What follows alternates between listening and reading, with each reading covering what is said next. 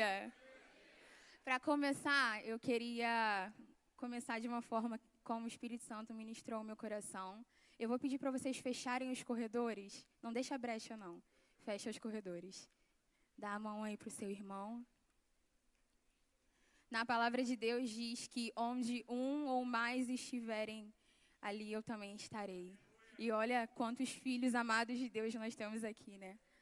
Eu vou pedir para vocês começarem a levantar um clamor, começa a orar pela vida daqueles que vocês estão segurando a mão, começa a orar pela vida de cada pessoa que está aqui nesse momento, para que possamos estar realmente vivendo, entendendo, discernindo o que é sermos filhos amados de Deus, qual é a essência que o Senhor colocou em nosso coração, para que possamos estar deixando de lado todo orgulho, todo ego, para que a fragilidade que encontramos em Deus possa estar sendo revelada, para que os propósitos do Senhor possam estar sendo revelados na nossa vida. Muito obrigada, Senhor, por essa manhã. Muito obrigada, Pai, porque o Senhor nos trouxe até aqui com um único propósito, Senhor: honrar, engrandecer, exaltar e glorificar o Teu nome. Muito obrigada, Pai, pela honra que é vir aqui ministrar, Senhor, na minha igreja, na minha casa, onde eu cresci, onde eu fui criada, Pai. Muito obrigada porque o Senhor tem nos entregue maravilhas, porque o Senhor tem feito grandes coisas, Senhor em nosso meio. Nós temos ouvido muito falar que em ambientes proféticos, palavras viram decretos. Então eu declaro, Pai, sobre a vida da tua igreja, uma unção contra a paralisação, Pai. Uma unção, Senhor, contra, Pai é, o sentimento de não pertencimento. Nós somos filhos amados teus, nós somos escolhidos, nós somos separados, Pai. Que cada pessoa possa estar sentindo nesse momento, Pai, o Espírito Santo, Senhor, a ação do Espírito Santo, Pai, tocá-los, ministrá-los, Senhor. Que eu seja aqui, Pai, apenas um instrumento, Pai, do teu agir, um instrumento do teu falar, Pai. Muito obrigada por esta manhã. Em nome de Jesus. Amém.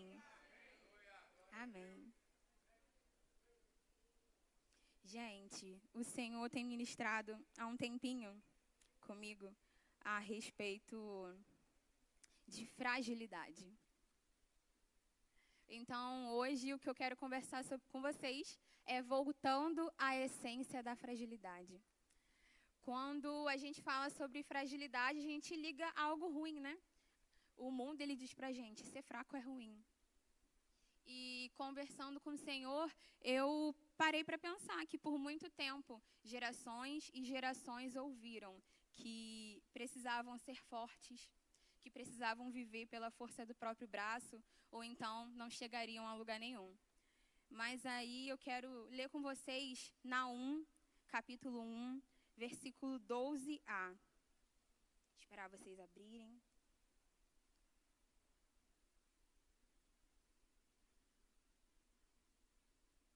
Getúlio Vargas uma vez disse que ser forte é a única escolha que temos quando a adversidade bate a nossa porta. Mas será que é isso que a palavra de Deus nos diz? Naum 1. Amém? Todo mundo encontrou? Não? Amém? Naum 1, 12a. Assim diz o Senhor: apesar de serem fortes e numerosos, serão ceifados e destruídos. É, em Naum 1, a gente conhece a segunda parte da história dos ninivitas. Os ninivitas eles eram habitantes da cidade de Nínive, uma cidade assíria que fica nas proximidades do rio Tigre. Os ninivitas eles ficaram conhecidos pela sua relação, a sua conexão né, com o ministério do profeta Jonas, que foi enviado por Deus àquela cidade para anunciar o juízo divino que haveria de cair sobre os ninivitas transgressores. Lá em Jonas 3, versículo 2, a gente pode ver uma afirmação do próprio profeta sobre como os ninivitas eles eram numerosos. Vai dizer assim: Vá à grande cidade de Nínive e pregue contra ela a mensagem que eu lhe darei. A gente conhece a história, né? Sabe que aquela geração se arrependeu através da ministração que o profeta Jonas fez a eles, mas o tempo passou, as gerações foram mudando, nasceu, né, uma nova geração e a cidade voltou a viver no caminho da transgressão. E se a gente for pesquisar um pouquinho sobre os ninivitas, a gente vai poder ver o quão materialistas eles eram, além de deles terem um desejo insaciável por poder e por domínio. Mas aí quando a gente chega em Naum, capítulo 1, versículo 12, a gente vai ver a afirmação do Senhor. Apesar de serem fortes e numerosos, serão ceifados e destruídos. E conversando com o Espírito Santo, eu comecei a entender o quão erroneamente né, a nossa sociedade, o nosso país, o mundo, ele tem vivido por tantos séculos e séculos. A gente acha que é a força que a gente aparenta ter, a força do nosso próprio braço, que é por ela que nós vamos conseguir é, vencer barreiras, ultrapassar tempestades, derrotar gigantes. Mas quando a gente olha para a história dos ninivitas, a gente pode entender que Deus não se engana pela nossa aparente força.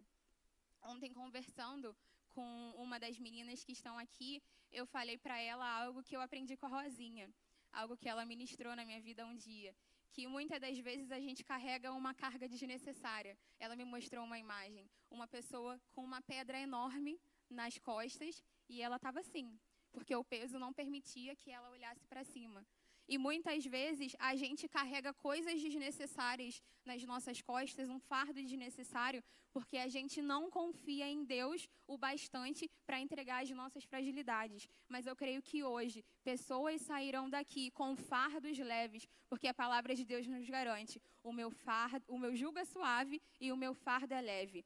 E quando a gente anda encurvado pelos pesos que estão nas nossas costas, a gente só olha para o chão. Então a gente não vê aquilo que vem do alto, a gente não vê os propósitos, a gente não vê os planos, a gente não vê as bênçãos que o Senhor tem liberado para a nossa vida. Mas eu creio que a partir de hoje a gente vai começar a olhar para o alto, que é para onde o Senhor está. Amém?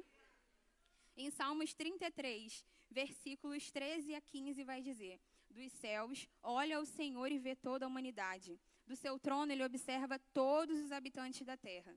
Ele, que forma o coração de todos, que conhece tudo que fazem. Como eu falei antes, o Senhor, ele não se engana pela nossa aparente força. A gente pode fingir ser forte o máximo que a gente conseguir, mas o Senhor, ele conhece o nosso coração.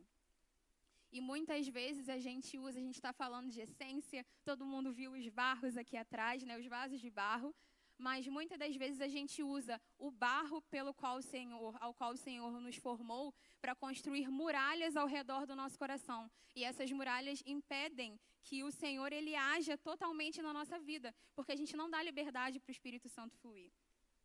Mas hoje é, é uma manhã onde o Senhor ele vai começar a nos quebrar por inteiro.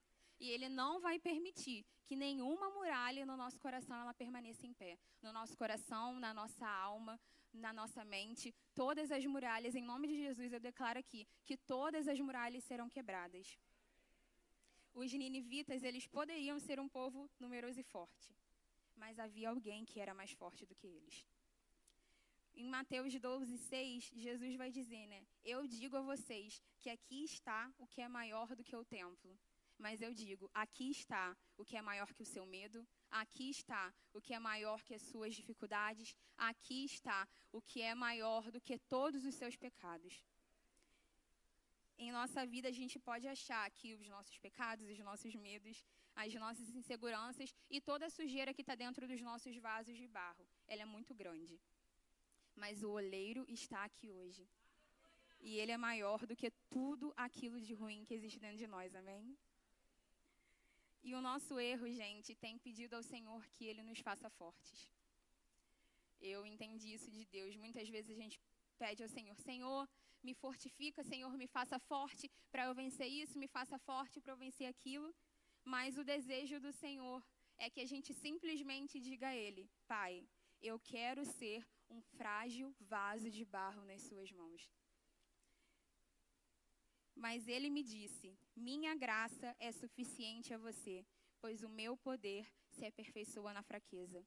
Portanto, eu me gloriarei ainda mais alegremente em minhas fraquezas, para que o poder de Deus se aperfeiçoe em mim. Por isso, por amor de Cristo, regozijo-me nas fraquezas, nos insultos, nas necessidades, nas perseguições, nas angústias, pois quando sou fraco é que sou forte. É nesse lugar de fragilidade que a gente descobre de onde vem a verdadeira força. o poder de Deus se aperfeiçoando nas nossas fraquezas. Então, amada igreja, hoje eu venho aqui compartilhar com vocês algo que tem assim queimado no meu coração.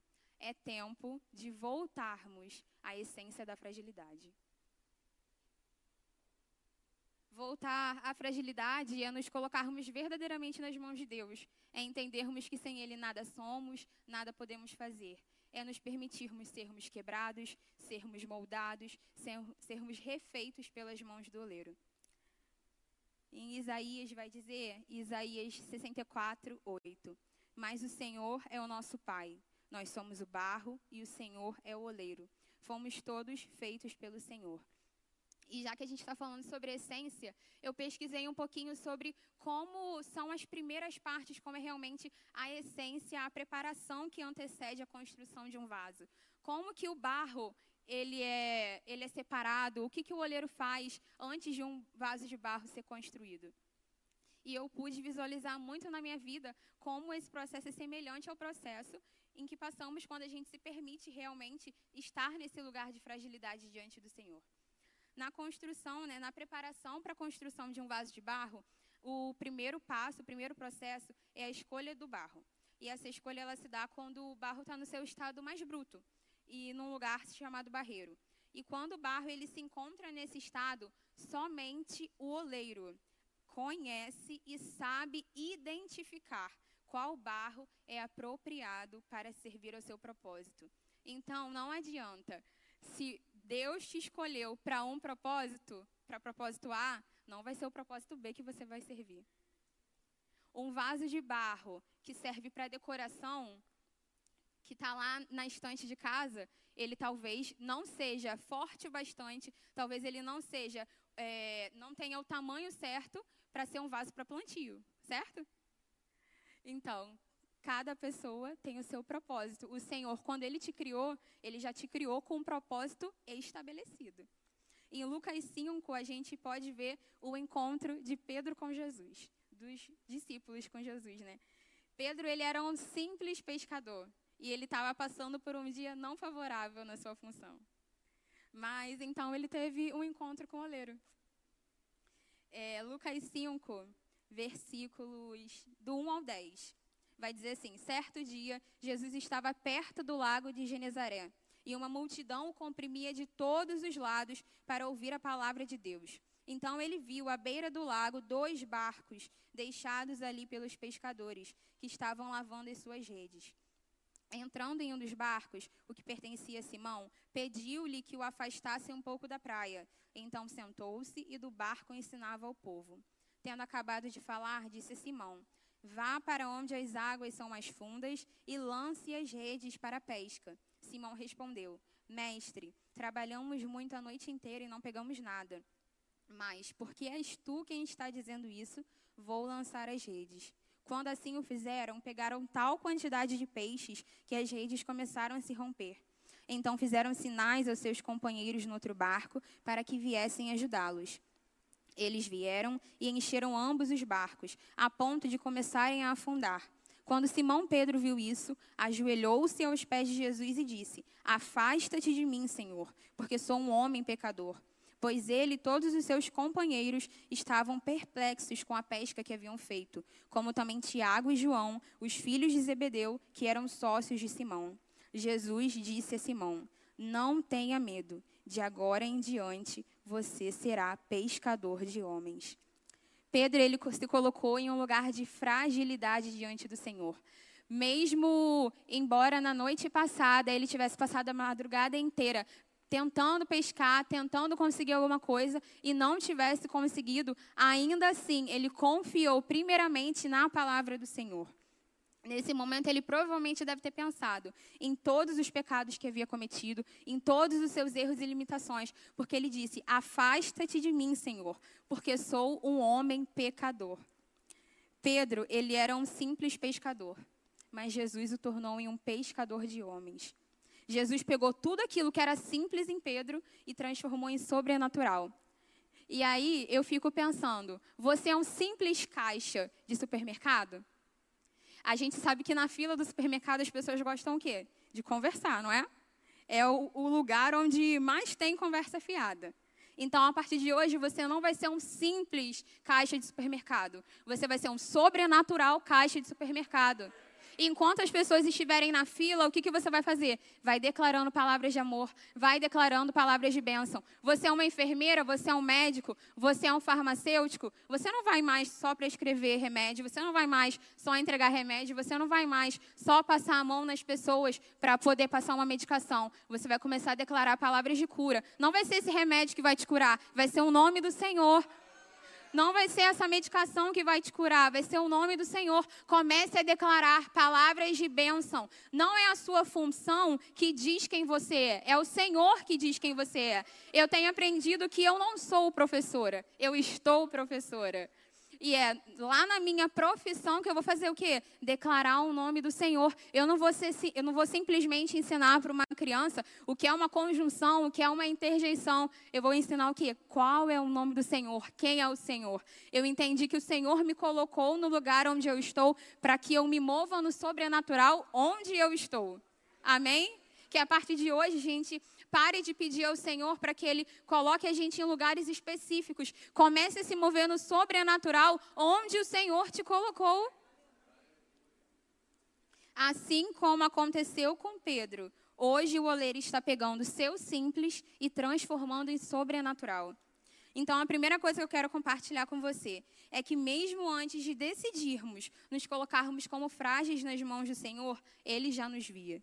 Mas, ao nos colocarmos em um lugar de fragilidade diante de Deus, Ele nos concede um propósito específico pelo qual nós possamos viver. Talvez, como eu falei, né? Você veja vasos em uma estante de decoração e pense: que vasos lindos. Talvez você olhe vasos que foram feitos para plantio e pense: que vasos úteis. Mas entenda, o oleiro planejou algo específico e maravilhoso para a sua vida. Não menospreze o chamado e o propósito que o Senhor te entregou. Porque se ele entregou para você, é porque ele sabe que você tem capacidade, porque é ele que te capacita de efetuar aquilo que ele te entregou. Não ache que não é pela força do, do, seu próprio braço, eita, não é pela força do seu próprio braço que você vai conseguir alguma coisa, mas é pela capacitação que o Senhor te entrega. Então comece a se mover naquilo que o Senhor já tem ministrado ao seu coração. Efésios 2:10 vai nos dizer: porque fomos feitos por Deus, criados em Jesus, para boas obras, aos quais Deus preparou previamente para que andássemos nela. Todos nós somos frágeis, todos nós. Sem Deus, a gente estaria fadado, né? A viver uma vida de sofrimento, uma vida de dor. E é engraçado, né? Porque a gente sempre fala, ah, nós somos crentes, então nós vamos sofrer. Gente, nem se compara ao sofrimento que é estar separado de Cristo. Agradeça a Deus pelos sofrimentos que você tem vivido, porque nesses sofrimentos o Senhor está contigo. Porque tem muita gente que tem vivido o sofrimento de estar separado do Senhor. Não era nem isso que eu ia falar, não, mas o Senhor está mandando, a gente fala. gente, a boa notícia é, mesmo em meio às nossas dores, mesmo em meio às nossas lutas, o mesmo oleiro que nos encontrou lá no barro, na extração do barro, é o oleiro que nos vê. É aquele que deu a sua própria vida para que em nós e através de nós pudesse existir um propósito. João 3,16 porque Deus tanto amou o mundo, que deu seu Filho unigênito, para que todo aquele que nele crê não pereça, mas tenha vida eterna. E depois da escolha do barro, a próxima etapa né, nessa preparação para a construção é a extração da argila. E essa extração ela demanda tempo, demanda trabalho, e ela ocorre em um açude que tem uma profundidade muito grande.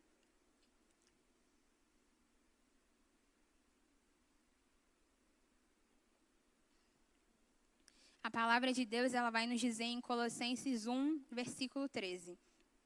Ele nos resgatou do domínio das trevas e nos transportou para o reino do seu Filho amado. Mas também nos diz em Salmos 107, 14. Ele os tirou da escuridão e das densas trevas e quebrou as correntes que os prendiam. A gente pode ver né, na história de vida do apóstolo Paulo, que era um perseguidor de cristãos, movido pelo ódio, ser, transform, ser transformado em um apóstolo que tem uma influência gigante na Bíblia. Atos 9, versículo 1 e 2, vai contar para a gente o encontro que Paulo teve com Jesus. Enquanto isso, Saulo ainda respirava ameaças de morte contra os discípulos do Senhor. Dirigindo-se ao sumo sacerdote, pediu-lhe cartas para as sinagogas de Damasco, de maneira que, caso encontrasse ali homens ou mulheres que pertencessem ao caminho, quem é o caminho? Jesus, os levasse presos para Jerusalém. Existem momentos em que nós vamos nos colocar como frágeis diante de Deus. Mas também existem momentos onde o oleiro irá até nós e revelará a nossa fragilidade. Paulo, ele não se colocou como frágil diante de Jesus. Ele teve um encontro com Jesus e ali Jesus revelou a ele toda a fragilidade que existia dentro dele.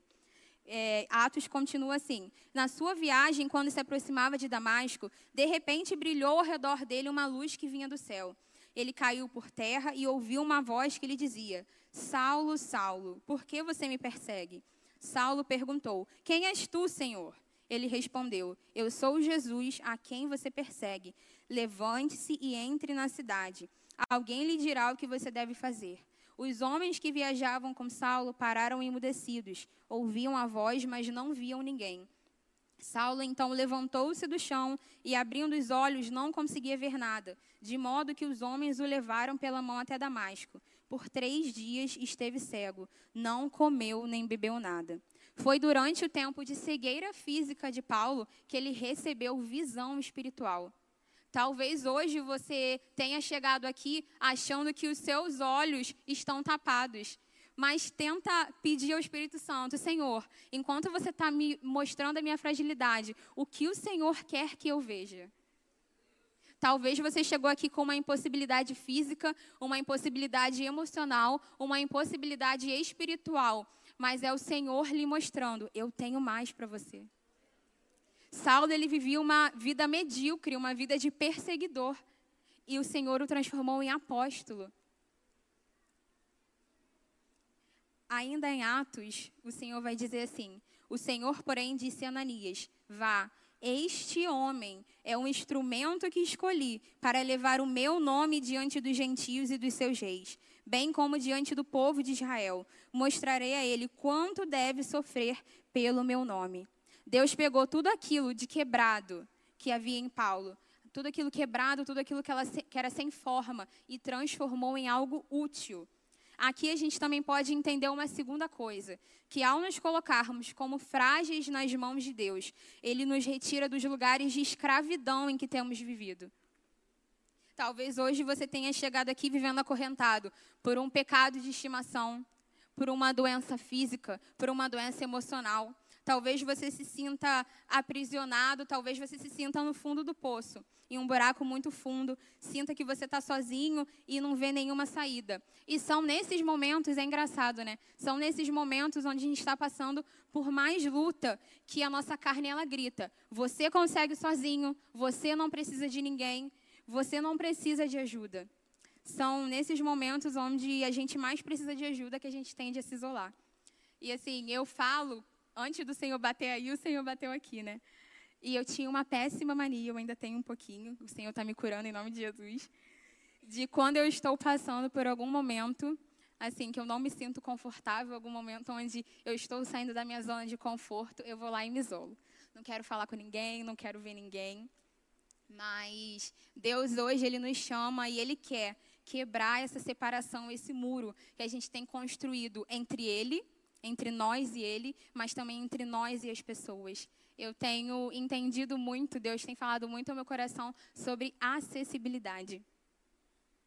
Sabe, é, acessibilidade, às vezes a gente se separa dos outros porque a gente acha que a gente vai conseguir vencer as nossas dores sozinhos. Mas um dos propósitos pelo qual Deus nos criou é para viver em comunidade, é viver em comunhão. Sabe, quando eu pedi para vocês é, fecharem os corredores, fecharem as brechas, todos deram as mãos. Sabe, quando a gente dá a mão para a pessoa que está do nosso lado, a gente fortalece aquela pessoa e somos fortalecidos. Então, para de tentar andar sozinho, porque você vai cair e não vai ter ninguém para te levantar. Mas quando você começa a andar junto com pessoas que vivem o mesmo propósito que você, aquelas pessoas, quando você cair, eles vão te puxar. Quando eles caírem, você vai puxar a pessoa. Se cerque de pessoas que vivam pelo mesmo propósito que você, que é exaltar, engrandecer e glorificar o nome do Senhor. Eu gosto muito de, de ler Salmos, porque parece que Salmos diz tudo aquilo que eu não consigo dizer. Expressa tudo aquilo que às vezes eu não consigo falar. E os salmistas, é, algo assim que eu admiro muito, é que os salmistas realmente eles se colocavam num lugar de fragilidade diante de Deus. Eles falavam: Senhor, na minha angústia eu estou clamando a Ti, Senhor, sem Ti eu não sou nada, Senhor, me ajuda. Eles gritavam: socorro. E o Senhor atendia.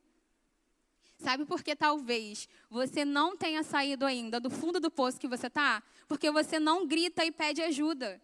Cada filho tem aquilo que, recebe, tem aquilo que pede.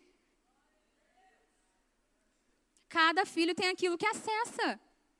Pastor Fabiano disse isso para a gente no Eleve do ano passado. A gente não tem porque a gente não sabe pedir.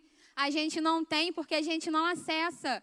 Como é que a gente quer sair do fundo do poço se a gente não entra nem no nosso quarto e fecha a porta? Salmos 18, 6. Na minha angústia clamei ao Senhor. Gritei por socorro ao meu Deus. Do seu templo ele ouviu a minha voz. O meu grito de socorro chegou à sua presença e aos seus ouvidos. Salmos 32. Senhor meu Deus, a ti clamei por socorro e tu me curaste. Salmo 72, 12. Pois ele liberta os pobres que pedem socorro, os oprimidos que não têm quem os ajude. Assim como os salmistas, Daniel ele sabia quem clamar. Na palavra de Deus vai dizer que ele tinha certeza. Ele sabia, gente, o Deus a quem ele servia. Porque no momento onde ele ficou sabendo que quem orasse a qualquer Deus ou a qualquer homem durante 30 dias seria jogado na cova dos leões, qual foi a primeira atitude dele? Ele entrou no quarto dele, foi para a janela. Ele nem se escondeu. Ele fez questão de que todo mundo visse o Deus a quem ele servia. Sabe, é, na palavra de Deus vai dizer, né, que os homens que foram investigar Daniel o encontraram orando e pedindo ajuda a Deus. Eu entendo que muitas das vezes a gente corre para pedir ajuda dos outros sem antes, primeiramente, pedir ajuda do Senhor. Para quem você tem pedido socorro primeiro? Eu entendo que sim, temos que andar lado a lado das pessoas.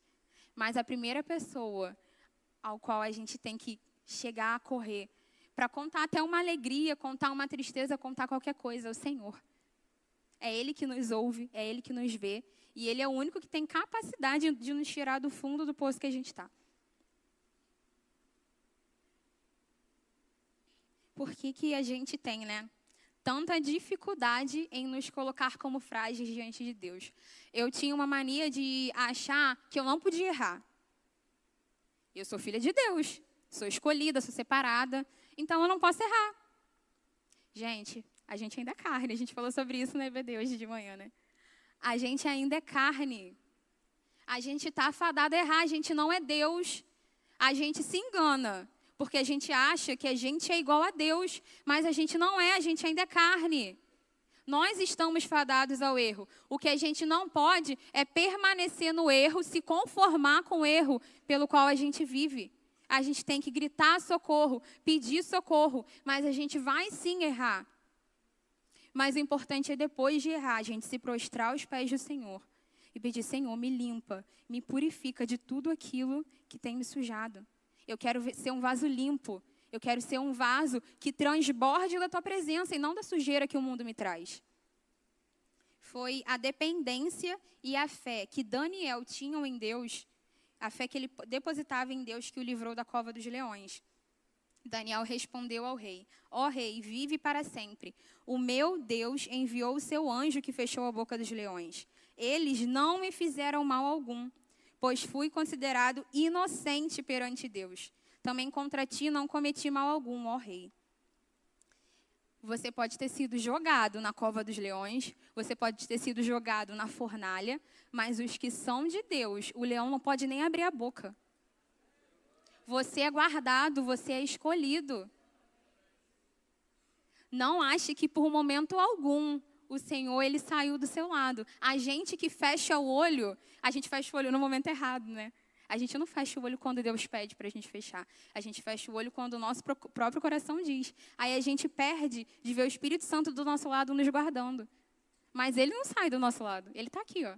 Eu estou aqui, ele está aqui junto comigo. Eu vou para cá, ele vem para cá. Eu vou para lá, ele vai para lá, porque ele está junto comigo. Eu sou filha de Deus, então o Espírito Santo ó, é a minha sombra. E foi essa mesma dependência que Daniel tinha em Deus, que Paulo e Silas também tinham. E por isso, mesmo em meio à prisão, eles estavam lá presos e eles estavam o quê? Orando e cantando louvores ao Senhor. Atos 16, versículo 23 a 25. Depois de serem severamente açoitados, foram lançados na prisão. O carcereiro recebeu instrução para vigiá-los com cuidado. Tendo recebido tais ordens, ele os lançou no cárcere interior e lhes prendeu os pés no tronco. Por volta da meia-noite, Paulo e Silas estavam orando e cantando hinos a Deus, e os outros presos os ouviam eu fui pesquisar, eu gosto muito de pesquisar o significado das palavras. E aí eu fui pesquisar o significado de dependência. E dependência é, quando a gente fala de pessoa, né, é a pessoa que não consegue se desligar de alguém ou alguma coisa. E aí eu comecei a entender que quem é dependente de Deus não se desliga dele. Está conectado a todo tempo e por isso permanece. A gente permanece porque a gente está o quê? Conectado à videira. Se a gente quebra o nosso galho e cai, a gente não recebe mais a seiva. A gente ouviu isso aqui ontem. Então, enquanto a gente permanecer conectado na videira que é Cristo, como um dos ramos dele, a gente vai permanecer. E a gente vai dar frutos que permanecem. E depois da extração do barro, esse último estágio de preparação, de purificação, de preparação é o estágio da purificação.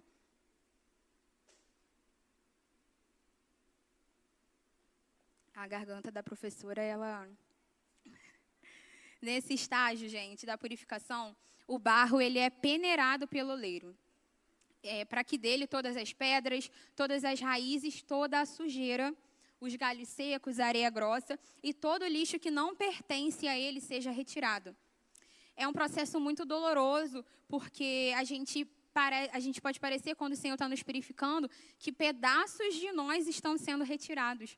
Quando a gente começa a viver uma vida de renúncia, quando o Senhor começa a nos purificar, parece que a gente está perdendo pedaços de quem nós somos. Mas, na verdade, quando a gente se coloca como frágeis nas mãos de Deus, e essa é a última coisa que eu quero compartilhar com vocês. A nossa verdadeira identidade, ela é revelada. Levítico 28, 28b diz: Eu sou o Senhor que os santifica. E às vezes a gente adia tanto esse processo de purificação, da gente se colocar verdadeiramente como frágil nas mãos de Deus, porque a gente tem medo daquilo que a gente pode perder. Mas aí o Senhor falou assim para mim: Você tem medo daquilo que você pode perder, mas você já pensou naquilo que você pode ganhar. A gente perde mais não se colocando nas mãos de Deus do que quando a gente se coloca. E eu queria compartilhar algo com vocês que eu escrevi um pouquinho mais de um ano, é, quando eu estava lendo Salmos 119, e assim, os versículos 67, 68, 71 e 72, eles falaram fortemente ao meu coração. Vai dizer assim: Antes de ser castigado, eu andava desviado, mas agora obedeço a tua palavra. Tu és bom, e o que fazes é bom. Ensina-me os teus decretos. Foi bom para mim ter sido castigado, para que aprendesse os teus decretos. Para mim vale mais a lei que decretaste do que milhares de peças de prata e ouro. E aí eu escrevi o seguinte: Hoje eu entendo o motivo de ter precisado passar por, por situações de extrema dor. Embora o salmista tenha intitulado isso como castigo, eu não vejo assim. Vejo que a dor foi como um canal de libertação da vida que antes eu estava levando. A dor me trouxe um recomeço, me transformou em alguém dependente do Senhor. Não dou graças pelo momento de dor em si, mas pela luz, Jesus, que o Senhor trouxe em minha vida através dela. Tu és bom e tudo que fazes és bom. E tudo que fazes é bom. Obrigada por ter transformado meu choro em testemunho. Uma das frases que é a caixinha de Ana, Ana, Deus abençoe sua vida, porque nós somos muito edificados pelas palavras que o Senhor te dá. É, uma das frases que eu peguei, deve ter uns dois anos que eu peguei essa frase, você também pegou, que eu sei. Que das suas feridas saia poder para curar. Gente, é do nosso pior momento, da nossa maior dor, que o Senhor, Ele nos dá o nosso ministério. Tem muita gente aqui com muitas cicatrizes e que se envergonha pelas cicatrizes que tem. Mas hoje o Senhor está te dizendo: são dessas cicatrizes que eu vou te dar um ministério. São a partir dessas cicatrizes que o seu propósito ele está sendo construído. Não se envergonhe daquilo que já passou. Não se culpe pelaquilo que já passou. Mas olhe para frente, avance, sabendo que o melhor de Deus está por vir. O melhor de Deus ele tem se levantado para a sua vida. Agarre essa convicção com segurança. Agarre com segurança essa convicção sabe? Não foi decisão nossa. O lugar onde a gente nasceu, a família que a gente recebeu, a casa onde a gente cresceu, os pais que a gente tem. E muitas coisas na nossa vida, na verdade, não foram decisão nossa. Mas algo que eu aprendi é que é nossa decisão nos colocarmos nas mãos do oleiro. Isso Deus não pode fazer pela gente. E nem o coleguinha que está do lado. A gente tem que ser intencional na nossa vida com Deus. Sem intencionalidade, a gente não anda para lugar nenhum cada filho recebe na medida que acessa. Se a gente não acessa o Senhor, não se engane ao achar que a sua identidade está em coisas, em lugares, em vícios, em pecados de estimação, em desvios de personalidade que fazem, que a gente acha que faz parte da nossa vida. A gente pensa isso erroneamente, mas a palavra de Deus vai nos dizer vai nos garantir que nós fomos criados à imagem e semelhança do Criador. Nossa identidade não vem daquilo que pensamos, daquilo que sentimos ou daquilo que a gente vê. É a partir de Jesus, o próprio Verbo encarnado, a palavra de Deus em forma de homem, que a nossa identidade é revelada, que a nossa essência é revelada. Jesus é o motivo da gente acordar, Jesus é o motivo de estarmos aqui. Jesus é o motivo do nosso deitar. É através de Jesus, é por Jesus e é para Jesus. E ao olharmos para Jesus, a mais bela criação do oleiro, a gente passa a entender que todo aquele lixo que não, que todo aquele lixo, né, que estava dentro de nós, não faz parte, porque nós somos filhos de Deus. Em Efésios 1, versículos 3 e 5, vai dizer: Bendito seja o Deus e Pai de nosso Senhor Jesus Cristo, que nos abençoou com todas as bênçãos espirituais nas regiões celestiais em Cristo. Porque Deus nos escolheu nele antes da criação do mundo, para sermos santos e irrepreensíveis em Sua presença. Em amor, nos predestinou para sermos adotados como filhos por meio de Jesus Cristo, conforme o bom propósito da sua vontade, para o louvor da sua gloriosa graça, a qual nos deu gratuitamente no amado. Existem pessoas aqui que se acostumaram com seus pecados, com seus erros, que se acostumaram a viver no meio do lixo. É como se fosse o nosso quarto, né? Minha mãe vai rir agora. é como se fosse o nosso quarto. Dizem que o nosso quarto ele reflete como a nossa mente está. Então, se a nossa mente está conturbada, estou vendo as caras aí, estão recebendo, né? Então, se a nossa mente está conturbada, o nosso quarto vai estar tá uma bagunça. Se a gente não adota o hábito diário de arrumar o nosso quarto, de todos os dias guardar as coisas que a gente tira do lugar, em um ou dois dias o nosso quarto vira uma zona, né, mãe? E se o nosso quarto permanece essa zona, a gente se acostuma a viver no meio do lixo, certo? Então, existem coisas na nossa vida que estão fora de lugar porque a gente se acostumou a viver no meio do lixo. Existem bagunças no nosso coração porque a gente se acostumou com elas. A gente adotou elas como se fosse um animalzinho de estimação. A gente carrega, ó, Estou carregando meu vício em pornografia para todos os cantos que eu vou. Estou carregando a mentira para todos os lados que eu vou. A gente se acostumou com o nosso pecado. Mas hoje, eu vou dizer de novo: o oleiro está passando por aqui. E aqueles que estão dispostos a se desfazerem, a colo se colocarem como frágeis nas mãos do Senhor, serão purificados. Aleluia? E talvez isso seja algo que você tem pedido para Deus. Senhor, me ajuda a andar em pureza.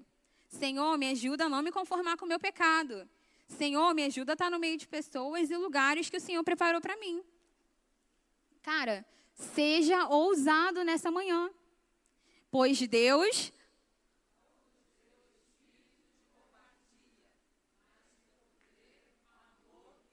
Ah, não, ficou muito fraco. Vamos de novo. Pois Deus